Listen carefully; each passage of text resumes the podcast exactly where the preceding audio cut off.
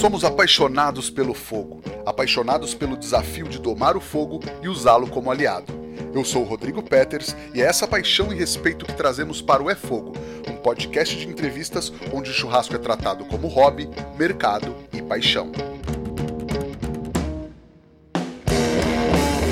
Ele é churrasqueiro e chefe da renomada rede de churrascarias Barbacoa e também ajuda a difundir a qualidade da carne brasileira pelo mundo todo.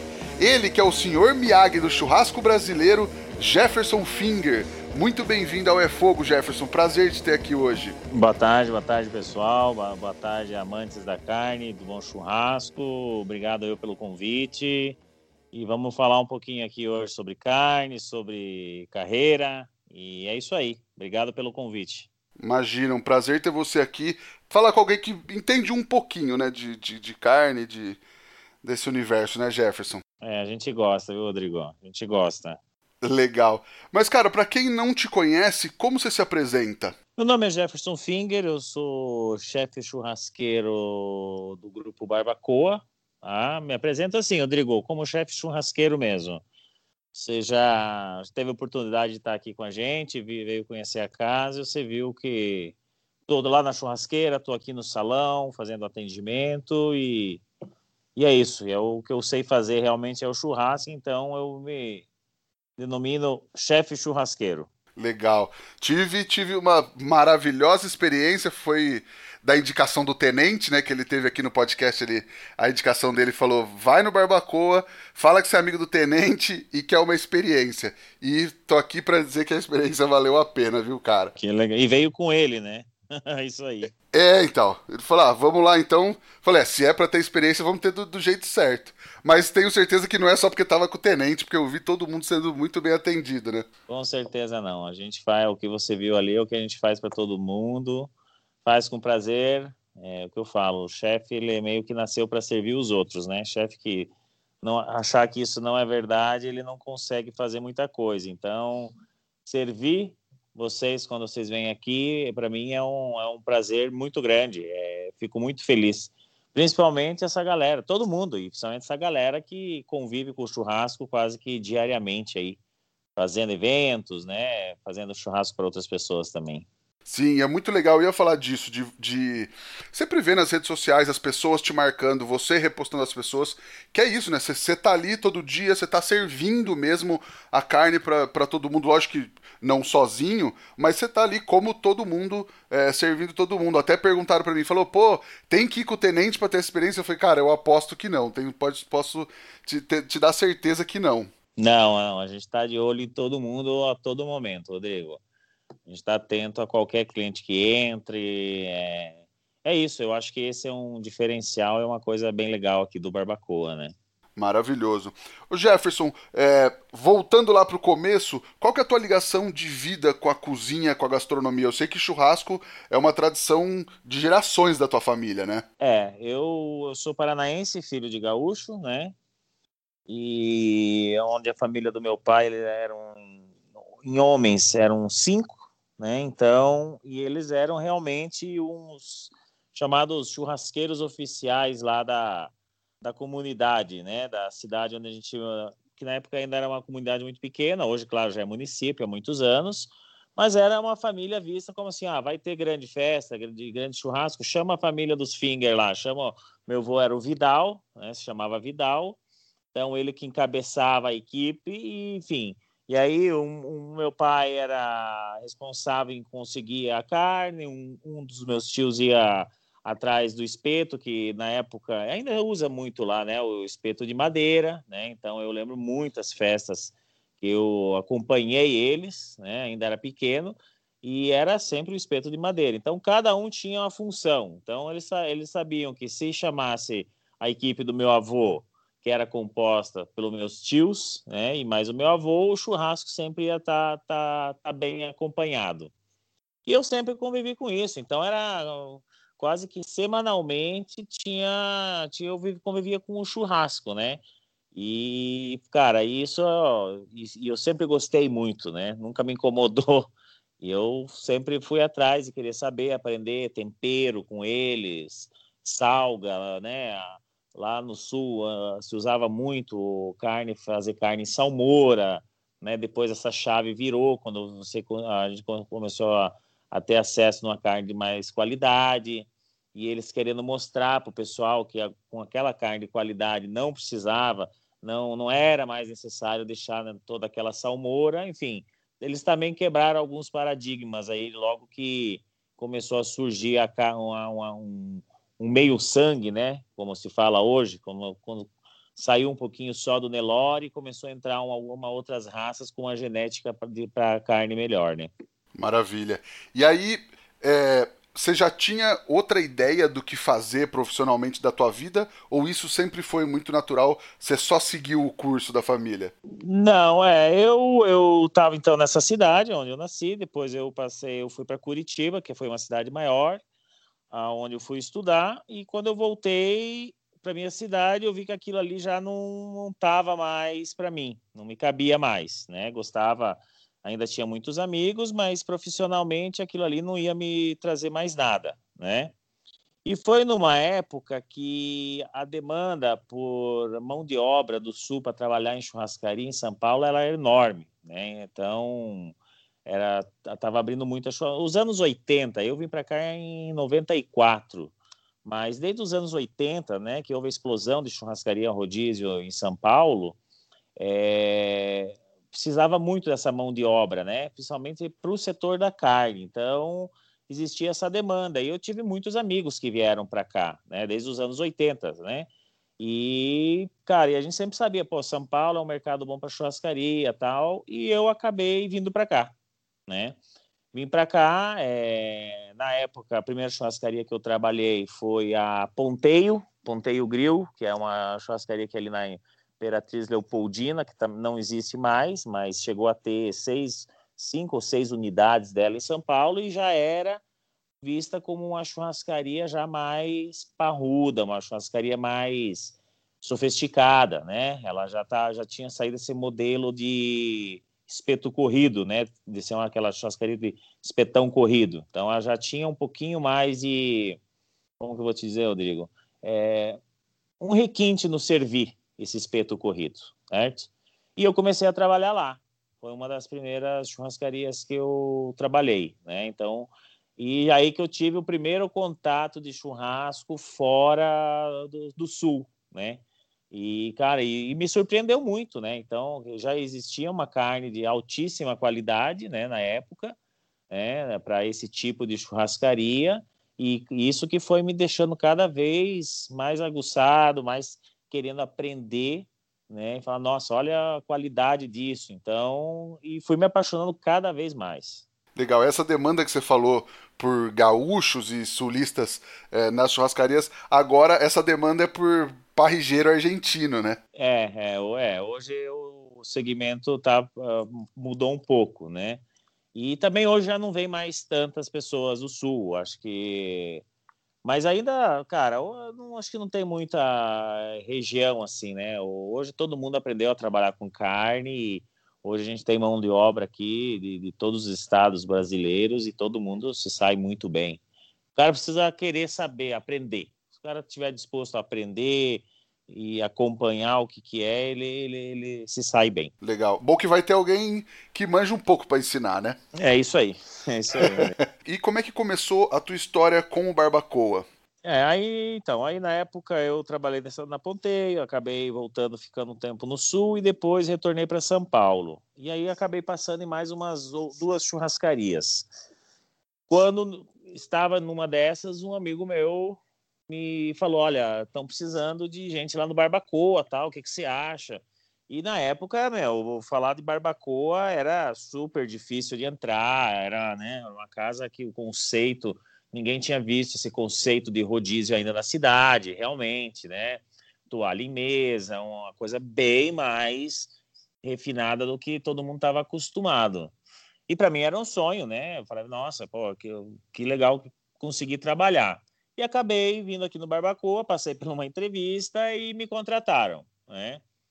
E quando eu tive o primeiro contato com a qualidade do barbacoa, Rodrigo, aí eu falei, ah, agora sim, é, agora eu... é aqui mesmo, sabe? Porque era muito diferente do que eu já tinha visto nessas quatro churrascarias que eu tinha passado, né?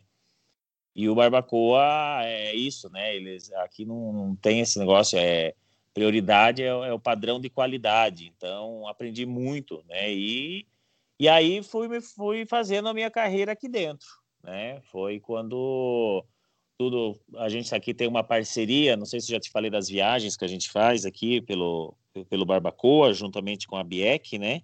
Sim, sim. Que é a Associação Brasileira das Indústrias Exportadoras de Carne, né? Então, logo que eu comecei aqui também, é, no segundo ano, Barbacoa já, já fez essa parceria e começou a ter essas viagens regulares aí para o exterior para fazer a divulgação da carne brasileira, né? Eu tive a oportunidade de ingressar na segunda equipe, né? Na, na segunda equipe que foi e de lá para cá fui assumindo cada vez mais e hoje sou um dos responsáveis por essas por essas viagens, né? E, e a gente está aí. É, já Tivemos a oportunidade de fazer churrasco em 22 países, né? É, desde Irã, Iraque, a Singapura, Dubai. E, cara, e aqui dentro conhecendo sempre muito, né? Então essas viagens me traz muita, muito conhecimento. Eu estou sempre nessas maiores feiras é, de alimentação que acontecem no mundo então, o que, o que isso me traz de conhecimento, isso é muito bom. Às vezes aparece um produto aqui que eu já vi nas feiras há cinco anos atrás, sabe? Então, é aí que eu vejo quanto, quanto é legal participar disso, sabe, Rodrigo? Putz, eu imagino que demais, cara. E aí deve ter histórias maravilhosas de curiosidades e até de, de não de choques culturais, mas de diferenças culturais, é, principalmente relacionadas ao churrasco e, e à gastronomia, né, desses lugares que você vai. Ah, tem, tem. Olha, a gente tem algumas coisas que a gente não deixa de levar nessas viagens, que é o nosso estojo de faca, sal grosso e a nossa carne. Tá? Então, essas três coisas a gente sempre leva.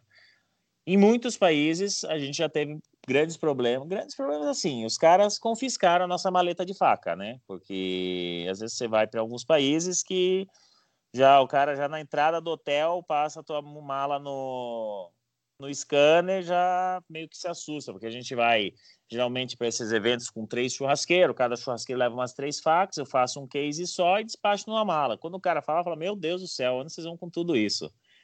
E acaba confiscando, deixando na no concierge, a hora que for, vai para o evento, você pega a tua faca. Então, é, isso eu passei na Jordânia. Foi a primeira vez que eu passei que eu, que eu, falei, não, cara, devolve minhas facas, pelo amor de Deus. Ela, não, cara, eu não vou pegar elas, elas vão dormir aqui embaixo.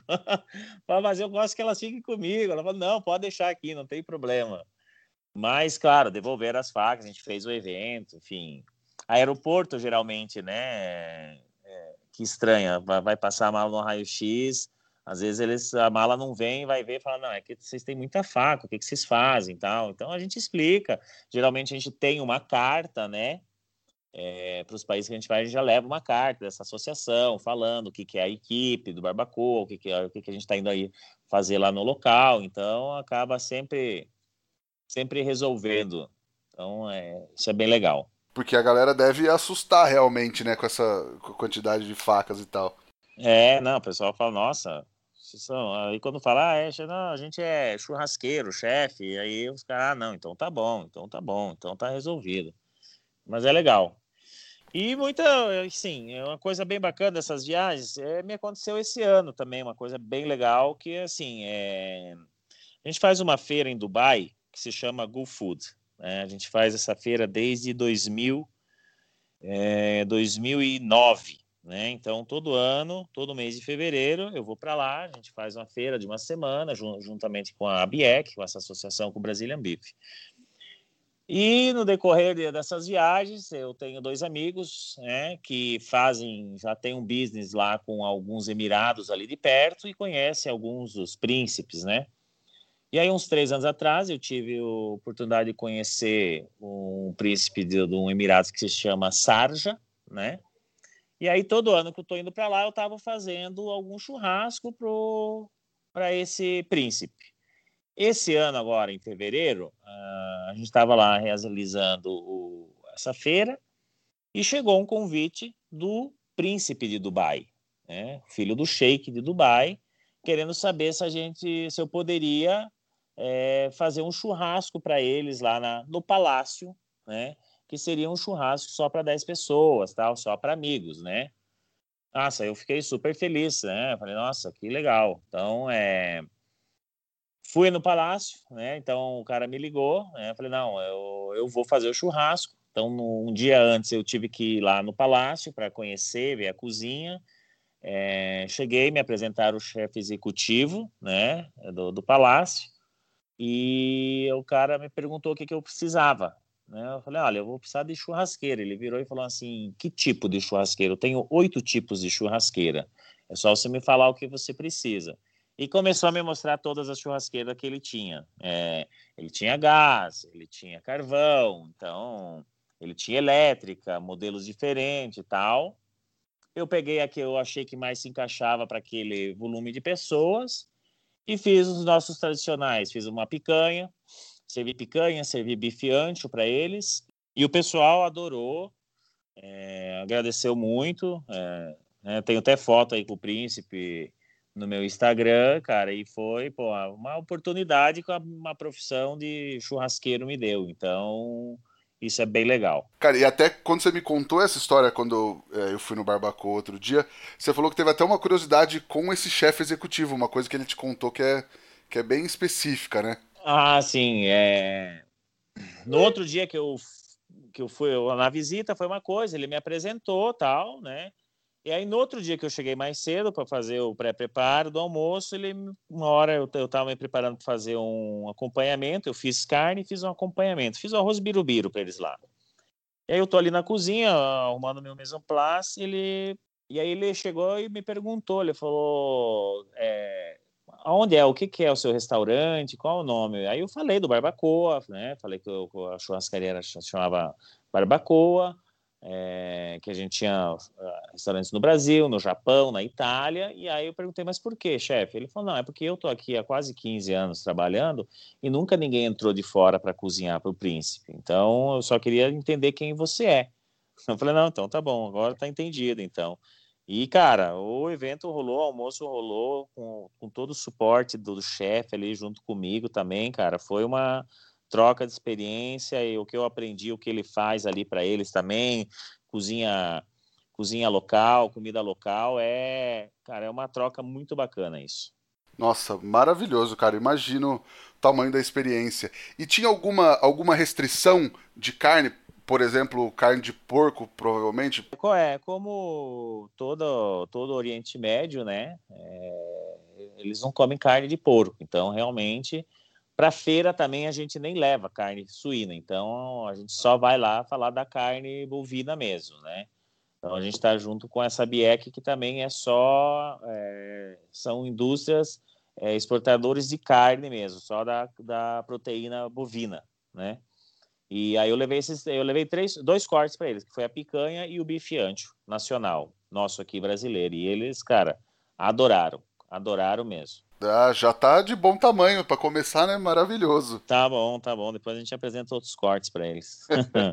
Legal.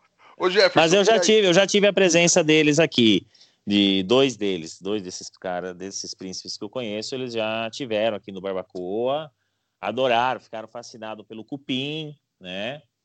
E eu não tive a oportunidade, mas quando eu apresentei o cupim para eles aqui, a primeira coisa que um deles me falou, ele falou: o dia que você for para Dubai, e a gente tiver a oportunidade, você vai experimentar o cupim de camelo, a corcova do camelo. Aí perguntei, mas porque ele falou é muito é similar, é tão é, né, o teor de, de gordura é bem similar. Então eu fiquei com vontade. Não conseguia esse ano, mas vamos ver que talvez fevereiro aí volte às feiras ano que vem, aí a gente vai fazer de novo e quero ver se eu consigo provar o cupim de camelo. Nossa, deve ser muito curioso, né, cara? É, carne eu já comi lá, carne, leite de camela, lá, lá você encontra em supermercado isso, né? Então, A, a, carne eu já fui lá, já provei, já provei carne de camelo. É... Agora, o cupim ainda não. Tô curioso. Demais. Vou, quando você provar, eu vou acompanhar para ver se se você aprova ou não. Pode deixar, pode deixar, te falo. Legal, cara. E aí, o Barbacoa já são 30 anos de história, né? E aí 30 teve... anos já, agora no dia 26 de novembro. Mês que vem já tá fazendo 30 anos o Barbacoa. Caramba, cara. E aí, é, teve uma época de expansão das churrascarias brasileiras, muitas foram para os Estados Unidos. E o Barbacoa escolheu um caminho totalmente diferente, né? Como é que foi essa escolha? Como é que foi essa estratégia? É, o Barbacoa vai fazer 30 anos agora, cinco anos depois que o Barbacoa estava aberto, né? Foi uma época que todo mundo estava visionando, mirando, olhando para a América, né? Ah, vamos Estados Unidos, Estados Unidos. O Barbacoa foi para o Japão, né? É... Tem um grupo lá que toca, né? Um grupo já do ramo, já tem muitos empreendimentos, muitos restaurantes. É alguns renomados, algumas franquias americanas, né? É, para você ter uma ideia, o, esse grupo que cuida do Barbacoa a, fechou ano passado, comprou a primeira franquia do Peter Luger nos Estados Unidos. Né? Caramba, então vai, abrir, é, vai se abrir um Peter Luger em Tóquio, né? É, com a gestão desse grupo Undertable, que é o mesmo que cuida do Barbacoa. Barbacoa hoje são nove unidades no Japão, seis no Brasil e a Itália a gente está agora nesse momento também mudando o local. A gente tinha lá um local onde a gente não era nosso, agora estamos com um ponto nosso fixo e estamos, acho que até janeiro do ano que vem a gente já está com o Barbacoa reinaugurado em Milão. E no Japão, essas nove unidades, elas, cara, é o maior sucesso. Eu, ano passado, estive lá é, para o aniversário de 25 anos já da marca no, no Japão. E, cara, é, é uma maravilha, cara. É uma maravilha. É, 90% do, do cliente que frequenta lá é o japonês, né? Você não tem muito brasileiro, você pega talvez um pouco do turista, mas o forte lá é o japonês. Ele ama carne, ama o, se adaptou muito bem ao sistema do rodízio brasileiro, né? E as casas, tem casas nossas lá que as mais centrais de Tóquio ali, você estava precisando de 15, 20 dias para conseguir uma reserva. Então é, é, é bem legal. E aí que na Itália tem uma que a gente vai reinaugurar ela, já provavelmente já em janeiro já esteja aberta a casa. Que legal, cara. E essas casas no Japão, é, elas funcionam no mesmo padrão que no Brasil? Ou tem algum tipo de adaptação cultural é, para o paladar, pratos, ou às vezes até por dificuldade de encontrar é, insumos, ou é basicamente a mesma coisa? É, aqui no Brasil são seis unidades. Dessas seis unidades, só o Itaim, onde você conheceu, que é rodízio. As demais são à la carte. Agora, Sim. lá fora, não. Lá fora a gente vai para mostrar o nosso tradicional rodízio, o nosso churrascaria, né? Então, elas são, existe uma adaptação é, mais no buffet de salada, né? Você faz um, um buffet de salada mais regional, né? Mas o padrão de qualidade de carne, cortes de carne, cara, tá hoje quase no 100% igual aqui o Brasil, né? Antigamente eles tinham um pouco mais de dificuldade do cupim, que já agora já se encontra, então as casas têm cupim, costela de boi. Então, assim, o, é, o a mudança maior de quem vai lá, quem frequenta os barbacoas e dá o feedback, é o buffet mesmo, que é o buffet um pouco mais regional. Agora, as carnes, sempre ah, o mesmo padrão de qualidade, uma variação talvez de ter um corte o outro que não tenha, mas, cara, é, o sucesso é o, é o rodízio, é o espeto corrido mesmo, nesse, dessa forma que a gente faz aqui no Itaim Bibi mesmo. E a gente manda gente para lá, né? A gente manda Aí para o setor da carne, então lá a mão de obra também, ela é muito a japonesa, né? Mas aí para o setor da carne, a gente acaba mandando dois a três brasileiros por ano, tá? Para ter aí nessas casas sempre uns três a quatro é, brasileiros para estar tá levando essa cultura do churrasco, essa forma. Eles passam pelo um treinamento aqui comigo, aqui na, no Itaim, E aí, depois que eles estão formados, a gente acaba mandando eles para lá.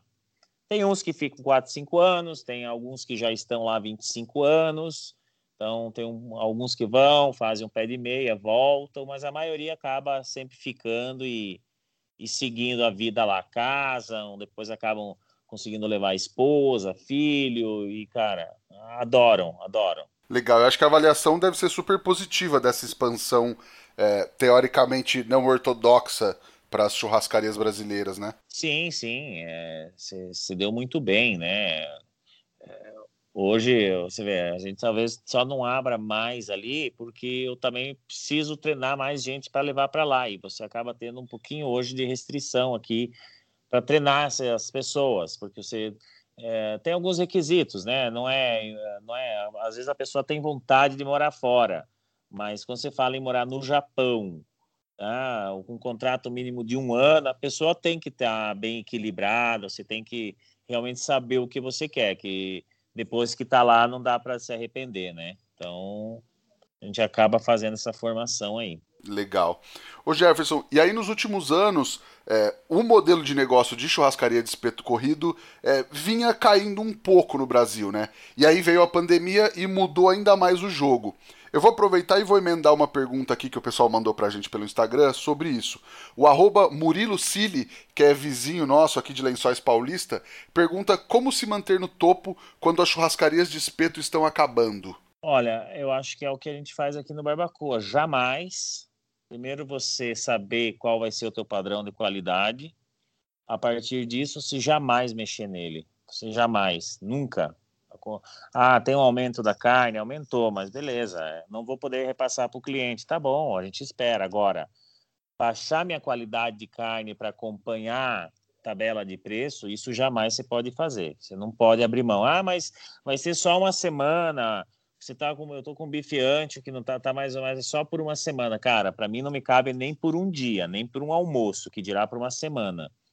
Eu acho que com isso o teu cliente acaba notando que, e é o que eu escuto muito aqui, é, o cara vem aqui, frequenta muitos anos, ele fala, cara, eu venho aqui há 15, 20 anos, o cordeiro de vocês sempre é igual, o ante é sempre igual, a picanha é sempre igual. Então, acho que assim, cara, o segredo tá nisso, jamais você deixar essa essa qualidade cair. Não pode, não pode. Às vezes a gente absorve um pouco aí para não precisar baixar a qualidade, entendeu? Então é qualidade e qualidade acima de tudo, Rodrigo. Legal. Acho que é isso, né? Às vezes, como você falou, às vezes você acaba absorvendo que você não vai repassar para o seu cliente semanalmente o, o aumento, você absorve um pouco para manter é, o teu padrão, né? E ter o cliente aqui de volta, entendeu? Que é o que vai fazer ele voltar entendeu? Então é. E é o que eu escuto isso, né? Tô, eu tô, vai fazer 20 anos aqui no Barbacoa, cara, e as pessoas falam, cara, eu venho aqui há 20 anos, eu venho há 25 anos, e sempre está sempre igual, sempre igual. Então isso é uma coisa legal, é um legado legal que sempre nos passaram e, e todos os chefes de setores sabem que isso é, é regra, né? Então a galera veste a camisa mesmo e e não tem essa de mimimi, não. Tem que ser o que é. Tem que ser o que a gente fala, hashtag padrão barbacoa. Perfeito. Ô Jefferson, e aí esse seu trabalho no Barbacoa é, acabou te catapultando né, nesse, nesse mundo das carnes e tal, e você está sempre presente é, em eventos, churrascado e tudo mais. É, você gosta desse, desse outro contato para o público? Como é, que, como é que você vê esses eventos para você? Ah, eu gosto. O primeiro evento que eu comecei a fazer foi numa churrascada. É, fui como convidado. Na primeira churrascada, eu fui é, ganhei dois ingressos do, da, da, Swift, que é, na época patrocinador, acho que oficial era só a Swift, enfim. E fui no evento como um convidado. Quando eu cheguei no evento, é, o evento era para 800, talvez 1.200 pessoas a primeira. Eu cheguei lá, vi uns 80 clientes meus lá circulando. Falei, meu, que evento é esse? Tipo, os meus clientes estão todos aqui, sabe? Estamos falando a mesma língua, olha que legal, tal. E aí depois eu acabei conhecendo os meninos e, cara, é isso, cara. Fazer o que você gosta, está servindo a pessoa, e você está conversando com o cara que é teu cliente aqui, de repente ele está num evento te prestigiando também, cara, isso é muito legal, isso é bem bacana. E para mim é uma felicidade. Eu, na realidade, eu faço bem menos do que eu gostaria, né? Recebo muitos convites, mas é, a gente está aqui na operação, né? Então, às vezes, não, não consigo estar tá em todos os eventos, né? Mas sempre que a gente pode, a gente vai prestigiar um ou outro e, cara, sempre é uma felicidade. É realmente. É, eu já ouvi alguém falar que esses eventos te fazem você se sentir um pouquinho um pop, um rockstar, né? E, mas não é por se sentir um rockstar, é por você ter o contato com o teu público, com o teu cliente, e ele está ali torcendo para que você faça uma coisa legal. Isso, isso eu acho bem bacana. Legal, e às vezes você consegue levar alguma coisa diferente do que do restaurante, ou normalmente você faz alguma coisa bem parecida com o do Barbacoa? Olha, eu geralmente eu, até as pessoas pedem para eu para replicar alguma coisa do Barbacoa, né? Então, assim, por muitos eventos eu fiz a costela, né? É, costela fogo de chão, mas eu já fiz fiz fraldinha, já fiz os cortes de contrafilé, mas um acompanhamento eu acabo sempre levando o acompanhamento que a gente tem no barbacoa, sabe? Que é um acompanhamento assim os que mais saem aqui, que às vezes a pessoa fala: oh, "Nossa, tá, é o arroz lá do barbacoa. Olha que legal. Até o arroz você trouxe de lá". Então acho que é, que é sempre assim. Maravilha. Cara, vou mandar mais uma da audiência aqui. O arroba BBK Spirit pediu dicas para reproduzir aquele antio com gorgonzola na churrasqueira comum. E aí várias pessoas também perguntaram os segredos da barriga de porco a pururuca e do cupim do barbacoa. Alguma dessas receitas você vai dar no fim do programa ou dá para dar pelo menos alguma não, dica eu agora? falo das três, eu falo das, posso falar das três, não tem problema, não tem problema. Primeiro foi a de alho. É, é o anti com gorgonzola. Ah, o anti com gorgonzola, tá. Bom, tanto eu, eu, te falei do alho que eu acho que você comeu o dia que eu vim aqui, o anti com alho, que é tanto é um anti Comi com os alho dois. com uma crosta de alho e um anti com a crosta de gorgonzola, né? É, a picanha com alho a gente sempre teve no rodízio, né? E aí, assim, é, clientes que vêm aqui uma ou duas vezes por semana, há muitos anos, ô Finger, é, tá tudo muito bom, mas e, e aí, né? E, e, teve uma época que todo mundo começou a lançar cortes, querer colocar cortes novos nos rodízios, né? É, começou a entrar alguns cortes e as pessoas, ah, vocês não vão fazer nada. Fala, cara, eu acho que o nosso cardápio tá bem legal, tal, mas eu vou pensar alguma coisa.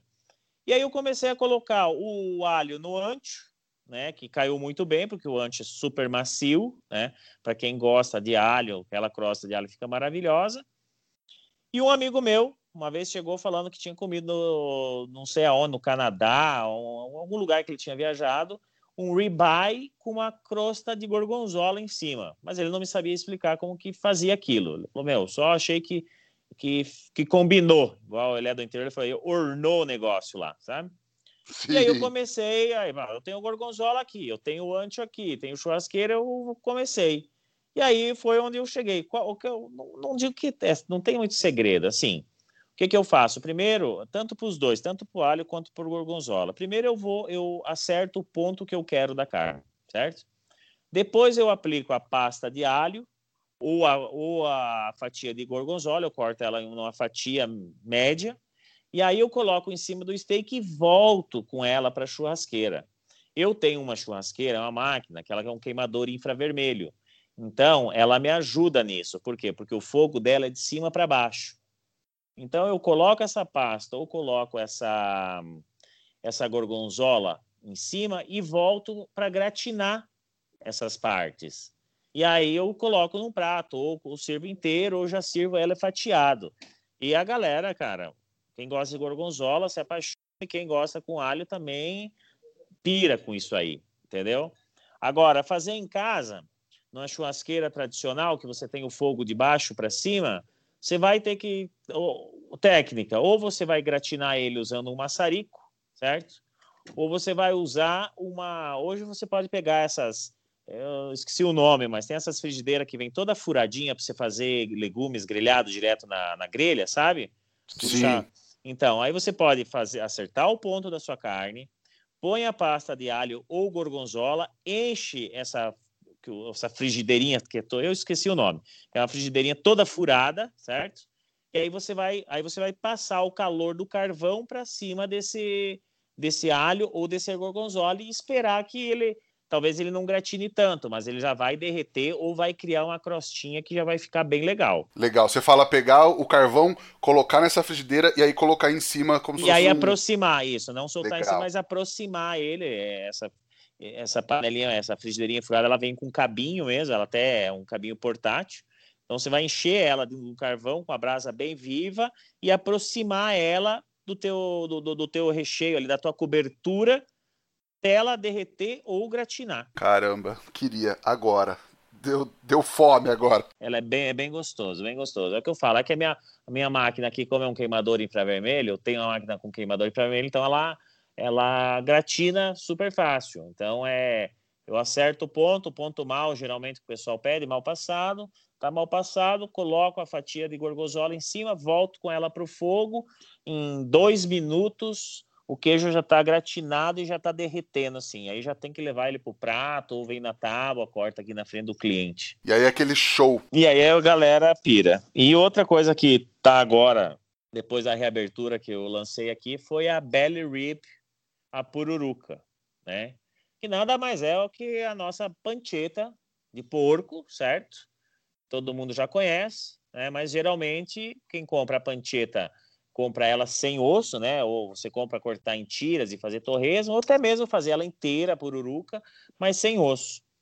A JBS lançou uma linha que se chama linha do chefe, que é a pancheta com osso. Então ela fica super bem apresentável, tá? É de um porco bem selecionado, produtor é mineiro, raças europeias de porco, uma idade certa e, cara, o produto tá sensacional. A matéria-prima tá ótima. Aí, cara, você consegue acertar um pururuca em cima, o pessoal também cai, cai matando. Então, o pessoal tá, tá gostando muito, tá voltando para comer. É, tem pessoas de outra cidade vindo comer. Ah, cara, vim de Jundiaí.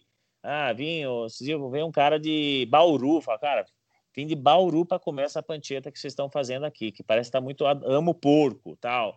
E, cara, então tá, tá um sucesso. Eu tô falando que é a nova menininha aí que tá, tá rodando. É, eu fui de Bauru pra comer e, cara. Ah, é você? Ó, não, não, não lembrava que era você, mas então você também é. é, então.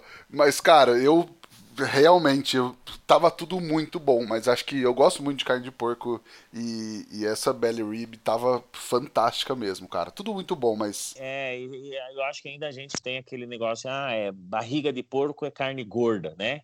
Cara, você já vê que não é, já não precisa ser. Então você tem uma barriga de um porco mais pesado, que ela é mais gorda, mas essas aí a gente tá num peso que a gente acha ideal para ela ter mais carne do que gordura e é uma peça também que não se faz em pouco tempo. Você tem uma ideia, uma, essa, essas belly ribs elas estão vindo num padrão aí de 3 quilos a 3 quilos e meio.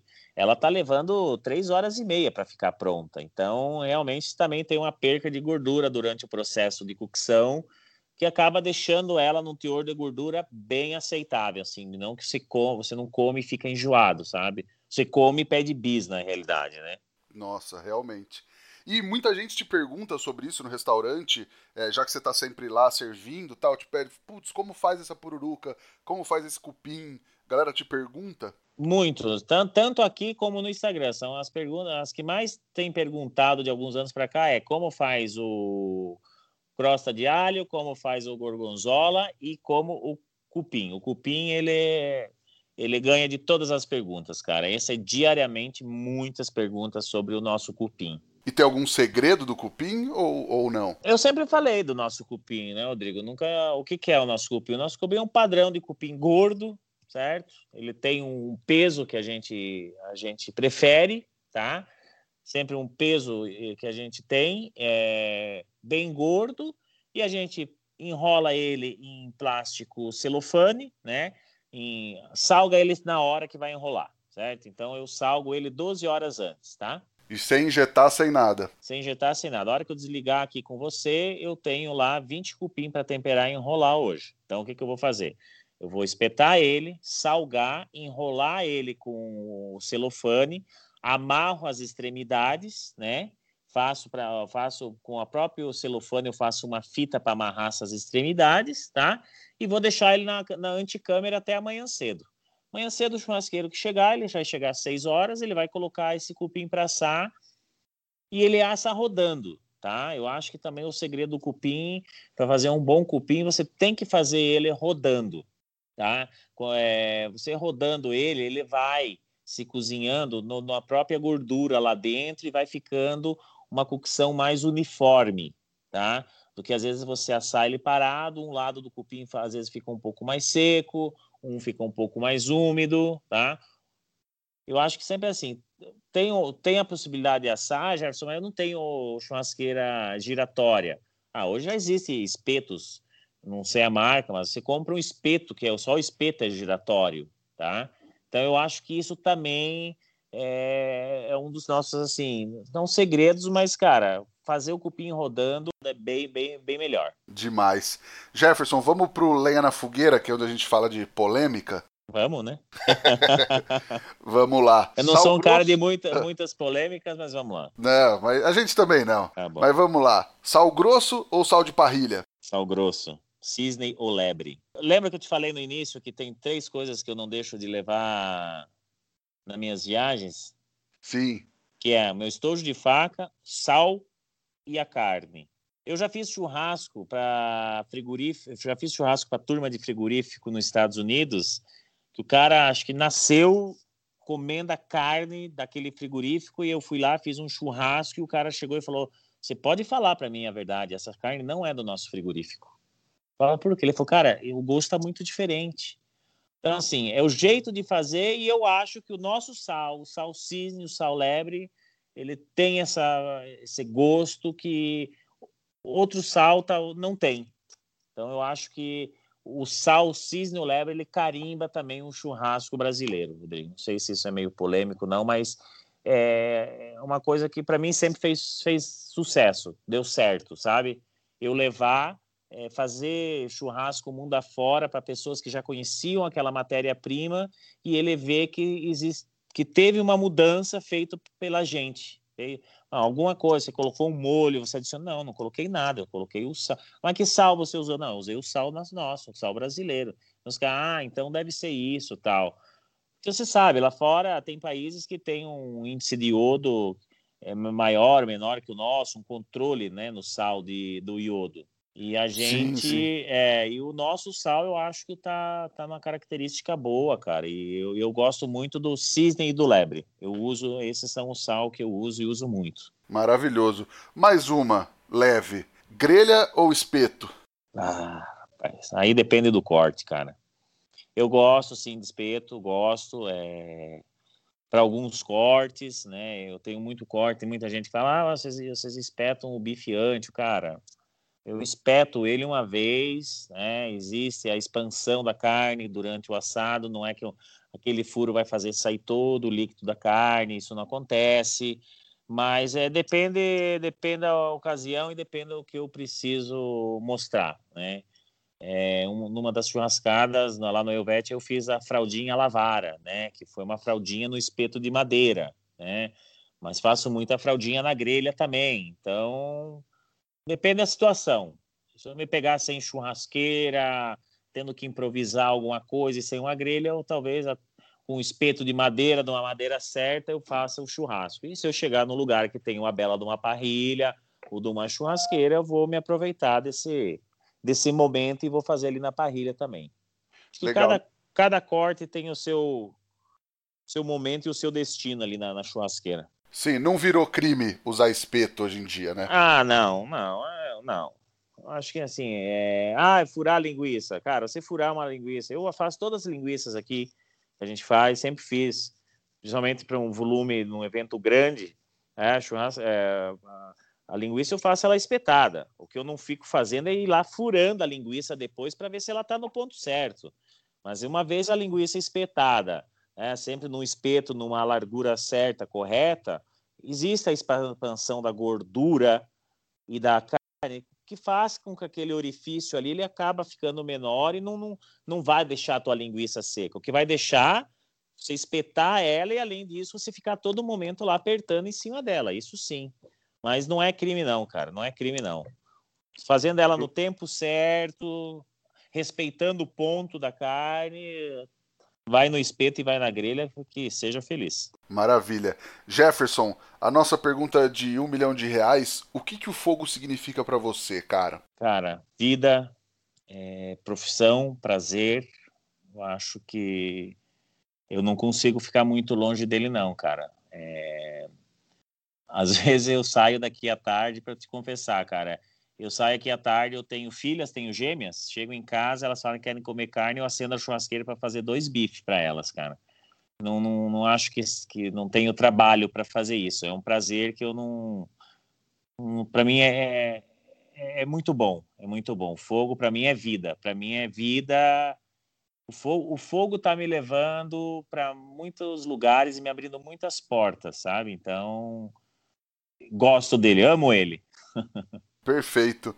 Jefferson, você preparou alguma receita, ou dica, ou truque pra galera? Ou aquelas que você deu lá que já foram maravilhosas? É, então, eu, eu ia falar, né? Eu ia falar, porque eu sabe, né, já estava imaginando que iam se perguntar sobre o ancho com alho, o ancho com gorgonzola, o, o cupim, certo? Então, eu acho que esses são os cortes hoje que mais o pessoal tem aí curiosidade em saber como que a gente faz. Eu vejo muita gente aí é, repostando, fazendo, né, tentando, se aventurando e me marcando. Eu acho super legal isso, né? Então, que seria isso, mas se, cara, quem tiver aí, quem for ouvir, o dia que vier aqui no Barbacoa, tiver alguma dúvida, eu tô por aqui, cara, levo para conhecer a churrasqueira, falo sobre receita, não tenho, cara, é sempre um prazer. Tem um dia que tá um pouco mais corrido, outro não, mas quando dessas pode ter certeza que eu vou tirar todas as dúvidas aí de quem precisar.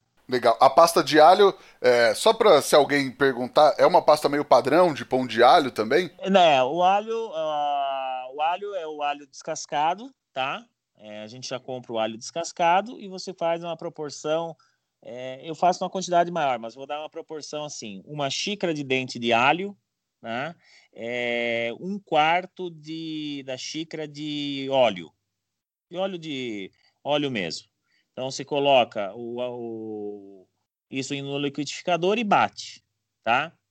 Se ele ficar muito seco, se não ficar tão, eu gosto ela um pouco mais cremosa. Se ela ficar um pouco mais firme, você adiciona um pouco mais de, de óleo. Se ela ficar muito líquida, você adiciona um pouco mais de, de, de, alho. Né? Ela nunca pode ficar muito líquida, senão você não vai ter a crosta em cima. Ela vai ficar, ela acaba escorrendo da tua carne, né? Então eu sempre deixo aí num, numa consistência um pouco mais firme, que é para eu ter essa crostinha mesmo, que ela fica bem gratinadinha e ainda o alho por dentro. Maravilhoso. Quem fizer aí, posta, marca o Jefferson, marca a gente que a gente quer saber como ficou. Ô Jefferson, e tem alguma coisa para indicar para o pessoal assistir, ler, visitar, além do Barbacoa, claro? Cara, é...